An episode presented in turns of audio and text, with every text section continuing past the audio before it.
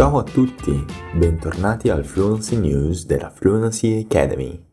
Sono Renato Marinelli e sono molto contento che tu sia con me quest'oggi così da migliorare le tue abilità di italiano e di scoprire cosa sta succedendo nel mondo. Se è la prima volta qui, benvenuto o benvenuta. Non ti preoccupare se non hai avuto modo di vedere gli episodi precedenti, perché c'è sempre qualcosa di nuovo che succede. Inoltre, potrai sempre andarti a rivedere gli episodi precedenti, così da praticare le tue skills di ascolto, di comprensione e familiarizzazione con le storie che aggiorniamo continuamente. Questa settimana, per esempio, abbiamo un aggiornamento sulla faccenda del Myanmar, di cui stiamo parlando già dall'inizio di febbraio. Ma prima che cominciamo, permettimi di ricordare che abbiamo più di un migliaio di lezioni gratuite nel nostro portale fluencytv.com. Lì troverai anche la trascrizione di questo episodio, così che potrai leggere di pari passo e tutte le nostre fonti.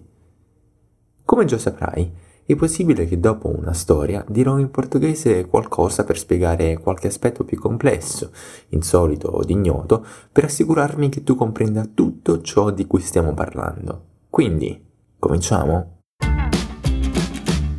Cominciamo ancora con il Myanmar, dal momento che c'è stato il weekend più sanguinoso dall'inizio delle proteste.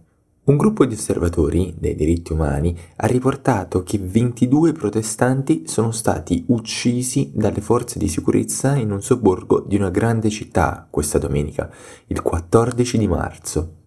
Altri 16 protestanti sono stati uccisi, come anche un poliziotto, in altre città minori. Centinaia invece sono i feriti, alcuni anche in modo critico, dal momento che le forze di sicurezza hanno usato munizioni contro i civili. La legge marziale è stata imposta a Lang Thai ed altri distretti di Yangon, il principale centro commerciale del Myanmar ed ex capitale, i media statali hanno annunciato. La TV pro-militare Miawadai ha dichiarato che le forze di sicurezza hanno agito dopo che quattro fabbriche tessili ed impianti di fertilizzanti sono stati incendiati e circa 2000 persone hanno fermato i mezzi dei pompieri lungo il percorso. E então, como está indo? Você já conhecia essa palavrinha pro, que na Itália se utiliza bastante? Ela indica que você é a favor de alguma coisa. Pode ser uma ideia, uma instituição, uma decisão. Normalmente é só colocar essa palavra antes do nome a que se refere. Por exemplo, você pode dizer que é pró-democracia, se você achar que a democracia é importante e deve ser utilizada pelos países. L'ambasciata cinese ha dichiarato che molti impiegati cinesi sono rimasti feriti ed intrappolati ed ha chiesto al Myanmar di proteggere le proprietà ed i cittadini cinesi. Si ritiene che la Cina supporti la milizia militare al potere. Il dottor Sasa, un rappresentante dei legislatori eletti dall'assemblea che è stata osteggiata dai militari, ha espresso solidarietà con le persone di Highland Thaya, i perpetratori, gli aggressori, i nemici della gente del Myanmar e il diabolico CAS, il Consiglio amministrativo di Stato, saranno ritenuti responsabili di qualsiasi goccia di sangue che hanno sparso, ha dichiarato in un messaggio. Le ultime morti hanno portato il numero delle vittime a 126, l'associazione assistenziale dei prigionieri politici ha dichiarato. Ha anche aggiunto che più di 2150 persone sono detenute da sabato 13 marzo. Da allora più di 300 persone sono state rilasciate. Ottimo, continuiamo. Andiamo in Australia, dove migliaia di donne stanno marciando chiedendo la fine della violenza contro le donne e la disuguaglianza di genere. Decine di migliaia di persone si sono radunate fuori il Parlamento australiano e in tutto il paese questo lunedì 15 marzo, invocando giustizia per la diseguaglianza di genere e giustizia per le vittime di stupro. Enormi proteste sono in corso di svolgimento come parte della marcia per la giustizia delle donne. Mais um momentinho aqui para você se focalizar no uso dessa expressão, em curso de svolgimento, que quer dizer que alguma coisa está em mandamento, está acontecendo agora mesmo. lembre-se que uma expressão bastante formal, por isso é aconselhável utilizá-la na escrita ou se estiver falando com alguém em contextos profissionais. Se for em contextos informais, você poderia dizer está succedendo ora ou in corso, que significa está acontecendo agora ou é mandamento. La March for Justice, la Marcia per la Giustizia, è stata organizzata in occasione del ritorno delle sedute parlamentari a Canberra e in virtù del fatto che molti esponenti dell'establishment al potere sono stati accusati di stupro. Le protestanti erano vestite di nero e avevano cartelli con su scritto Forza e Lamento ed hanno cantato Noi non saremo silenziate. Le protestanti a Melbourne avevano uno striscione lungo un metro che aveva i nomi delle donne uccise in Australia a causa della violenza di genere dal 2008. Mentre i leader dell'opposizione sono usciti per unirsi alle folle a Canberra, una delegazione di organizzatori ha rifiutato un invito di incontro privato con il primo ministro Scott Morrison. Una delle organizzatrici, Janine Henry, ha spiegato la ragione del rifiuto. Siamo andati al suo giardino, ha detto alla Reuters. Siamo a 200 metri dal suo ufficio e non è consigliabile per noi incontrarci a porte chiuse, specialmente quando stiamo parlando di stupri che, appunto, succedono con le porte chiuse.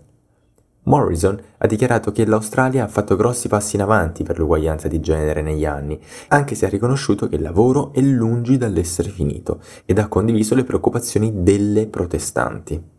Al tempo stesso si è dichiarato orgoglioso per quanto riguarda il diritto di protestare pacificamente. Non lontano da qui, queste marce, anche adesso, sono accolte con pallottole, ma non in questo paese. La marcia ha portato una petizione in cui si chiedevano delle indagini indipendenti in casi di violenza di genere, il rafforzamento del Sex Discrimination Act, una formazione obbligatoria per la violenza di genere e minacce sessuali per tutti i parlamentari australiani e, infine, hanno chiesto che tutte le assemblee parlamentari australiane abbiano un rapporto di 50-50 dal 2030. Ed ora passiamo a delle belle novità. Che dici? Molto velocemente andiamo ad El Salvador, che è diventato il primo paese in America centrale ad essere dichiarato libero dalla malaria. Il traguardo segue più di 50 anni di impegno, duro lavoro e coinvolgimento delle comunità. I lavoratori in prima linea e i volontari hanno condiviso le loro storie al fondo globale e se sei interessato puoi cliccare il link in descrizione per guardare le loro testimonianze. La nostra storia finale del giorno è davvero interessante. Un meteorite estremamente raro, trovato all'interno di una meteora in Inghilterra, potrebbe contenere i blocchi di costruzione della vita. A fine febbraio una meteora ha illuminato il cielo dell'Inghilterra e dell'Europa del Nord. Ora le persone hanno cominciato a recuperare i residui delle meteore e gli scienziati hanno detto che possono appunto contenere informazioni molto importanti sulla vita. Questo evento permetterà infatti ai ricercatori di avere un'idea di come era il sistema solare mentre si stava formando, qualcosa come 4,6 miliardi di anni fa. Il meteorite in questione è stato chiamato Winchombe per la città nella quale è stato trovato. Il ritrovamento speciale è il risultato della palla di fuoco avvistata il 28 febbraio alle 10 di sera nella parte ovest dell'Inghilterra. La palla luminosa è durata circa 6 secondi, è stato dichiarato. I ricercatori stanno ora analizzandone i frammenti, che pesano circa 10,6 once, poco più di 300 grammi. Il tipo speciale di meteorite è noto come condrite carbonacea. Questo è davvero entusiasmante, ha dichiarato la ricercatrice Sarah Russell in un comunicato. Ci sono circa 65.000 meteoriti noti in tutto il mondo e solo 51 di questi sono condriti carbonacee che sono cadute come questa. L'uomo che ha trovato il meteorite non ha assistito alla collisione, ma è stato sorpreso di trovarsi di fronte ad un'impronta nera e liscia sulla strada. I ricercatori lo descrivono come carbone, ma che al tatto è molto più soffice e più fragile. Il campione si trova in ottime condizioni è essenzialmente comparabile a campioni rocciosi prelevati dalle missioni spaziali. I ricercatori hanno dichiarato che la roccia contiene minerali argillosi, suggerendo che una volta conteneva acqua ghiacciata. Il tipo di questo meteorite proviene da un asteroide che si è formato milioni di anni fa, quando i pianeti nel nostro sistema solare si stavano formando. Gli scienziati credono che contenga preziose informazioni sulle prime fasi del nostro sistema solare. Meteoriti del genere sono relitti del primo sistema solare, che significa che ci possono dire di cosa sono fatti i pianeti, i ricercatori hanno dichiarato.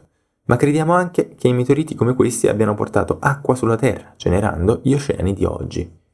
Questa è una storia estremamente interessante, non credi? Ottimo, questo è tutto per oggi. Ricordati che c'è un nuovo episodio per la nostra podcast delle news ogni settimana, con notizie da tutto il mondo e spiegazioni così che tu possa imparare e stare informato allo stesso tempo. Non dimenticarti di visitare fluencytv.com per avere accesso a tutto il nostro straordinario contenuto gratuito. Se stai ascoltando da una piattaforma di streaming, puoi anche cliccare il link nella descrizione per visitare il nostro contenuto nel portale. E se vuoi migliorare il tuo livello di inglese, spagnolo, francese, italiano, tedesco, giapponese, studiando con i nostri super prof, ti puoi iscrivere nella nostra lista d'attesa. In questo modo potrai avere una chance ancora migliore di assicurarti un posto quando apriremo le nuove iscrizioni. Devi solo iscriverti cliccando nel link della descrizione di questo episodio. Ci vogliono 15 secondi e chiaramente se conosci qualcun altro che vuole imparare una nuova lingua potrai mandare un link anche a lui o a lei. Speriamo che stia bene dal sicuro. Ci vediamo alla prossima settimana. Un abbraccio.